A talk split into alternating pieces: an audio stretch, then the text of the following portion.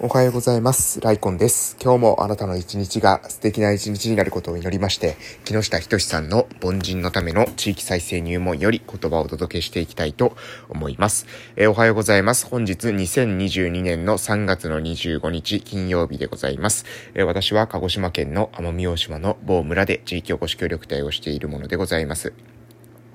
えー、昨日、えー、3月の24日の近況報告からさせていただきたいと思いますけれども、えー、昨日はですね、え午前中、午後ともですね、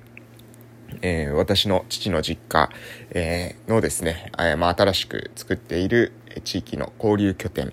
まあ、現在ね、え、ゼントキアンっていうですね、地域の交流拠点があるわけなんですが、え、そこのですね、まあ、2号店のイメージですかね、え、そういった、えイメージで父の実家をですね、修繕しておりまして、そこを、え子供たちや、えまた地域の人たちが、えー使えるですね、えー、が、なんですかな、あの、家でもない、職場でもない、学校でもない、えー、その、えー、新たな居場所っていうんですか、第三の居場所っていうんでしょうかね。えー、そういった場所を、えー、作っていこうということで、今ですね、活動しているわけでございます。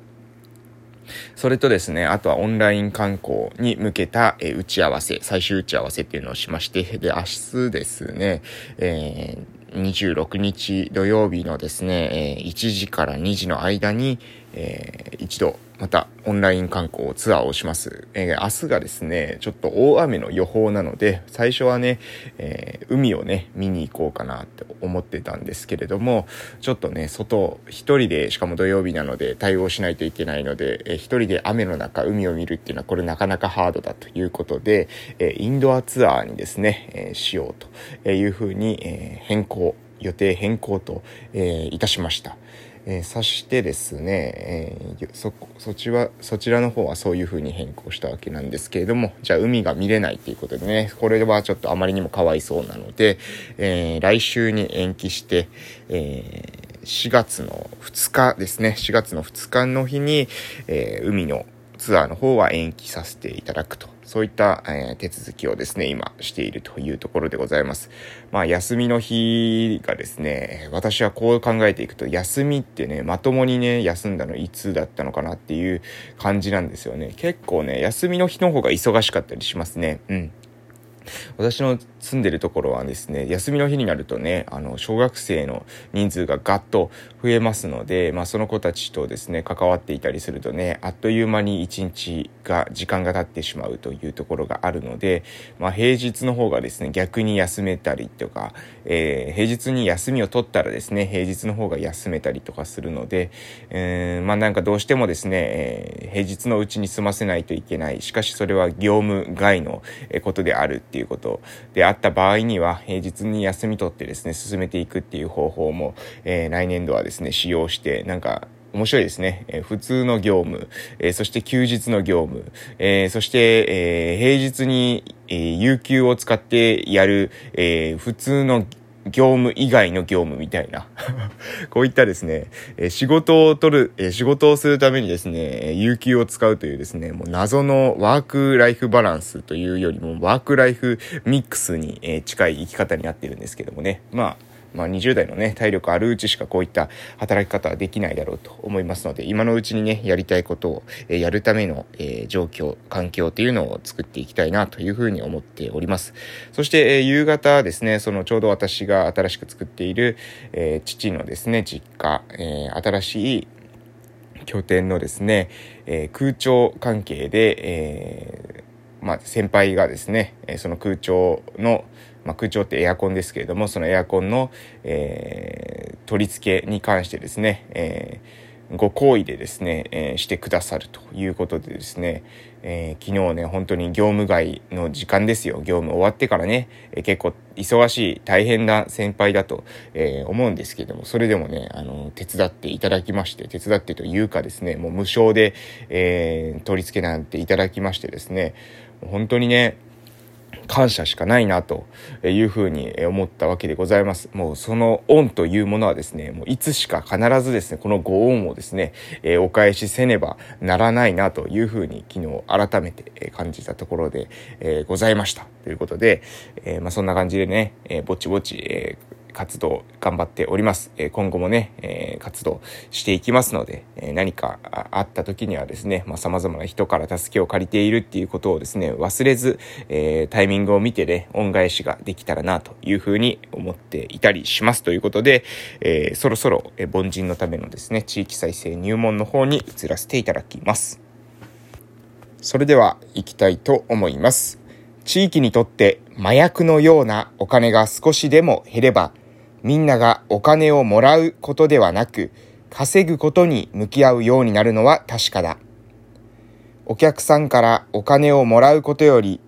えおお客さんからお金をもらうことより、役所に行ってお金をもらうことを優先して発展する地域や国なんてない。それが僕らの出した一つの結論だった。まあ、俺らは事業と向き合うだけや。各地の事業をお互いの地域に展開するんもかなりうまくいき始めとるし、スクール卒業生たちももう50以上のプロジェクトを各地で立ち上げとる。計画倒れの役所と俺らではスピード感がちゃうってことや。でですね、ここでも注釈がありますので読み上げさせていただきます。スピード感がちゃう。真面目な人たちほど計画を立て、どうなるかがある程度予測できることや、過去に事例があり、効果が見えていることしかやらい、しない場合が多い。しかし、地域の事業では、自分たちで考え、どうなるかがわからない状況でスタートするしかない。その過程で軌道修正しながらやり遂げた結果、事後的にこうだったと意味を理解できる。そういう事業こそ地域の課題を解決するだけでなく、思いもよらない新たな価値を生み出していく。はい、えー、以上でございます。まあ、今回のね、内容、うん、あのー、重要なポイントいくつかありますけども、主に2箇所かなと思いますね。えー、みんながお金をもらうことではなく、稼ぐことに向き合うようになる。えー、これが必要であると。お客さんからお金をもらうより、役所に行ってお金をもらうことを優先して発展する地域や国なんてない。えー、このね、も、もらうのをどこからもらうかってことですよね。えー、お客さんからもらうのか、役所からもらうのか、まあ要するにもらうのか稼ぐのかの違いですね。えー、ここが、えー、重要な一つ目のポイント。そしてこのスピード感が違うっていうことですね。え、こちらもですね、非常に重要なポイントだなというふうに思います。うん。地域の事業では自分たちで考え、どうなるかがわからない状況、え状態でスタートするしかない。その過程で軌道修正しながらやり遂げた結果、事後的にこうだったと意味を理解できる。これもね、まさにその通りだと思います。えー、私たちですね、その地域の交流拠点、ゼントキアンっていうのをですね、1年間運営してきてますが、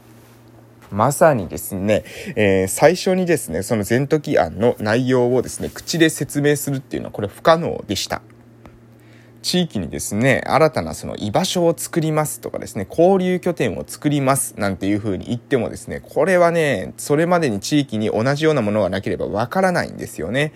それに最近、えー、できたですね、え、新しいその観光拠点もですね、え、観光交流多目的拠点みたいな、そういった名前なんですよ。だから交流拠点って入っちゃってるんですよね。え、なのでそういうなんですかね、行政が作る新たなその箱物みたいな巨大な箱物、え、にもですね、その交流拠点なんて名前はですね、よく使われるわけなので、え、それがですね、その何ですか、私たちの場所っていうのは、え、昔お肉屋さんだったですね、えー、空き家空き店舗をですね、改装しているわけなので、えー、見た目からするとですね、その巨大なですね、行政が作った箱物とは見た目は全然違うわけなんですけれども、でも名前はね、交流拠点って言うとですね、周りの人は、こう、どういうことなのかなっていうふうに思うわけですよ。で、居場所って言ってもですね、これもわからないわけですよね。居場所なんて別にあるよっていう風に思う方もいらっしゃるかもしれませんし、えー、第3の居場所、サードプレイスなんて言ったらですね、えー、なんかスタバができるんですかみたいな。スターバックスがついにみたいな感じになるんですよ。でもそういうわけじゃないんですよね。そのスタバとかマックだけがですね、サードプレイスじゃないわけでございます。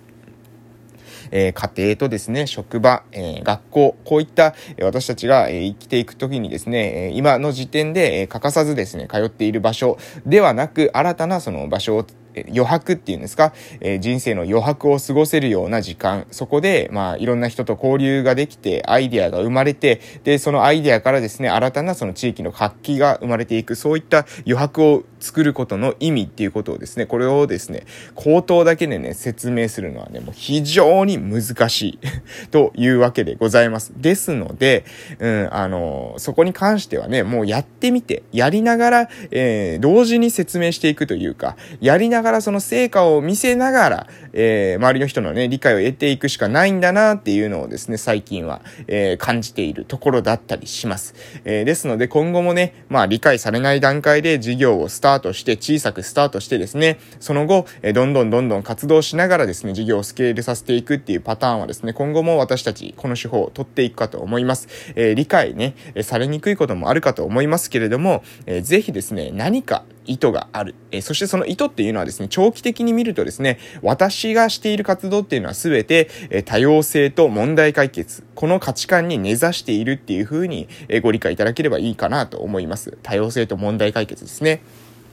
英語で言うならダイバーシティと、えソリューションですけども、えそちらのですね、価値観に基づいてしか私はま行動してないのでね、す、べ、てそこに、え向かっているというふうに認識いただけると対局ではですね、えご理解いただけるかなと思います。えその他にもですね、それを達成していく目標として、え小児の支援とか、リハビリを再定義するとか、地元の復興、島の活性化っていうのも、達成していく。これを達成していくことでさらにダイバーシティソリューションというものがより具体的にですね、達成していける、その道筋になると私は思っております。えー、なので、ここもですね、意味不明な行動をしているかと思いますけれども、そのえー、真意っていうのをですね、ぜひね、えー、何か意図があるんだろうなというふうに、えー、思っていただけますと幸いでございます。ということで今日はこの辺で終わらせていただきたいと思います。それでは今日も頑張りましょう